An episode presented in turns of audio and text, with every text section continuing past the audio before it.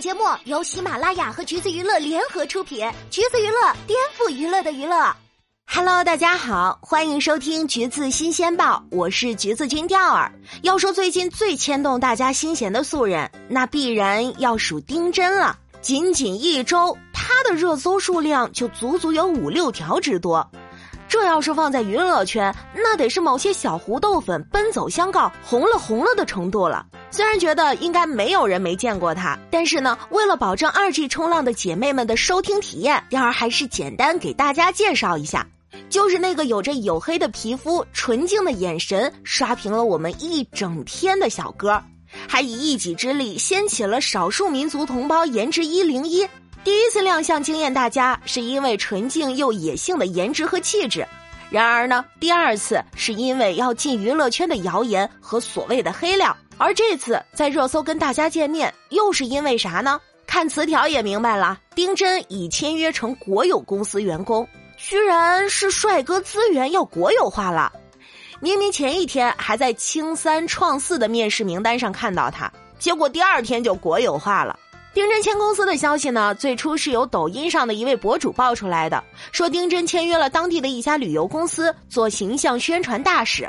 痛心疾首的公开了丁真一个月的工资只有三千块，觉得他被骗了，并且声称丁真签了这个合同就是将肖像权让给了公司，以后连父母发个合影都是侵权。呃，真的至于这么惨吗？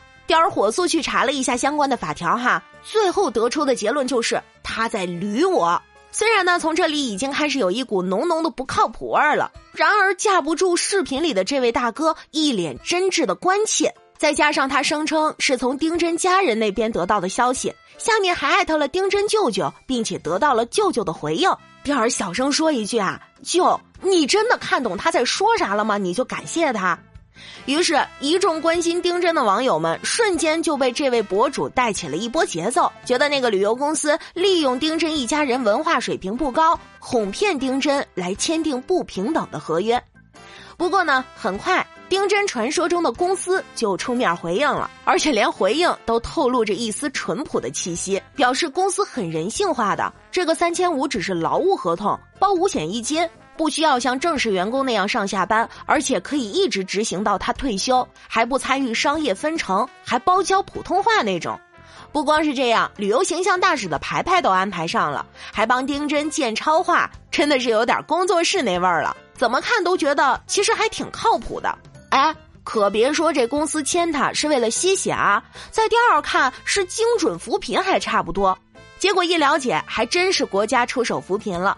这个理塘仓央嘉措微型博物馆下属四川省甘孜州理塘县文旅体投资发展有限公司，是妥妥的国有企业呀。而三千五呢，只是丁真劳务合同的基本工资，是他作为形象大使为理塘宣传的工作酬劳。而他的个人直播呀、商务之类的收益，公司仅扣除必要成本，其余都是丁真自己的，可以说是首个国有网红了。有国企帮丁真把关，所以姐妹们也不用担心丁真被人骗了去了。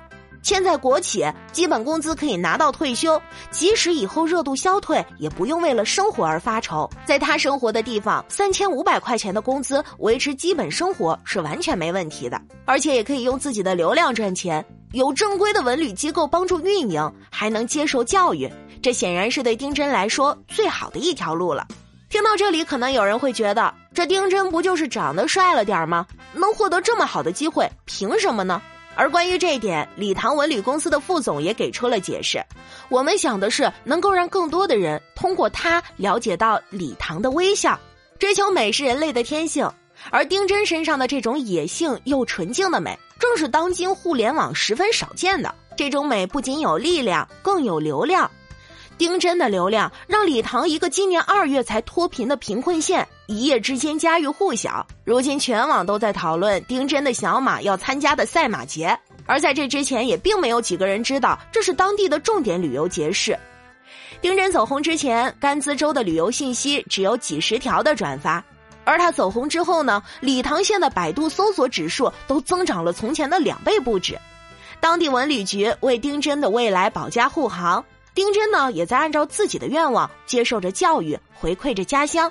这位副总还说了，丁真有三个意愿：第一个是不想被外界过多打扰到他的生活，影响到家人；第二个是能够为家乡的旅游业做宣传；第三就是他也想学习，他是接受过义务教育的，只是说办学的条件当时不是很好。那这么看来，这是一件双赢的事儿啊，何乐而不为呢？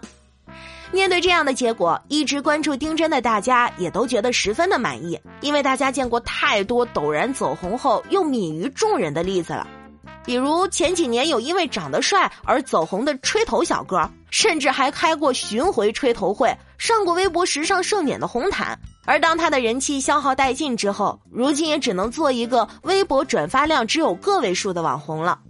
而最近呢，还有因为一八一八黄金眼登上热搜第一的男主播小张，他的最新一条营业微博数据比吹头小哥好一些吧，但是比起走红时的那条黄金眼的微博，人气的前后对比也实在是让人唏嘘。在这个随时随地发现新鲜事儿的年代，他们只是短暂的红了一下。大家害怕丁真也会步入这样的后尘，怕他在热度耗尽、观众离场之后，仍陷在之前热闹的假象里出不来。不过好在，面对突如其来的巨大流量，丁真也没有丢掉他纯善的本心。四川观察的记者连线时问他，赛马结束后想做什么？他说：赚钱养好马，去参加下一次赛马。不论外界有着怎样的诱惑和陷阱，起码目前的丁真依然是那个希望自己的小马跑第一的康巴汉子。不知从什么时候起，热度、流量变成了人人追捧的财富密码。从打工小妹到流量爱豆的杨超越是完美逆袭的人生赢家；从淘宝模特到出演女一号的张若楠，则是成功转型的网红模板。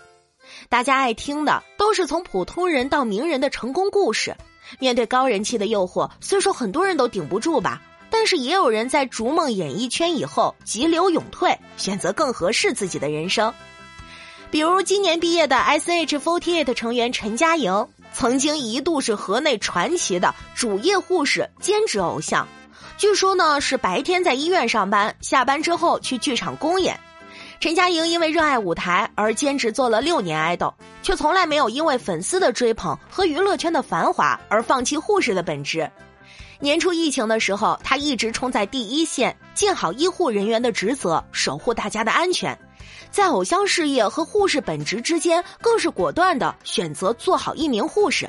她自己就说：“我可能会因为护士的工作耽搁了舞台的工作，但绝不会因为舞台的工作去影响护士的职责。”以前我们小的时候，梦想呢都是做科学家、做宇航员。现在的小朋友一问，却都是想要出道做大明星。好像除了做流量红人，其他普通人的人生就不是人生了。然而，又有几个人有杨超越的好运和颜值呢？更多的依然是每天朝九晚五的普通人。你是，我是，毕业的陈佳莹也是，未来热度消退的丁真也是。并不是万众瞩目的大明星才算是精彩的人生，每一个普通岗位上的普通人都是自己的主角，不是吗？好啦，今天的节目呢就是这样了。如果你想获取更多有趣的娱乐资讯，欢迎搜索关注“橘子娱乐”公众号，时髦有趣不俗套，就在“橘子新鲜报”。我们下期再见了。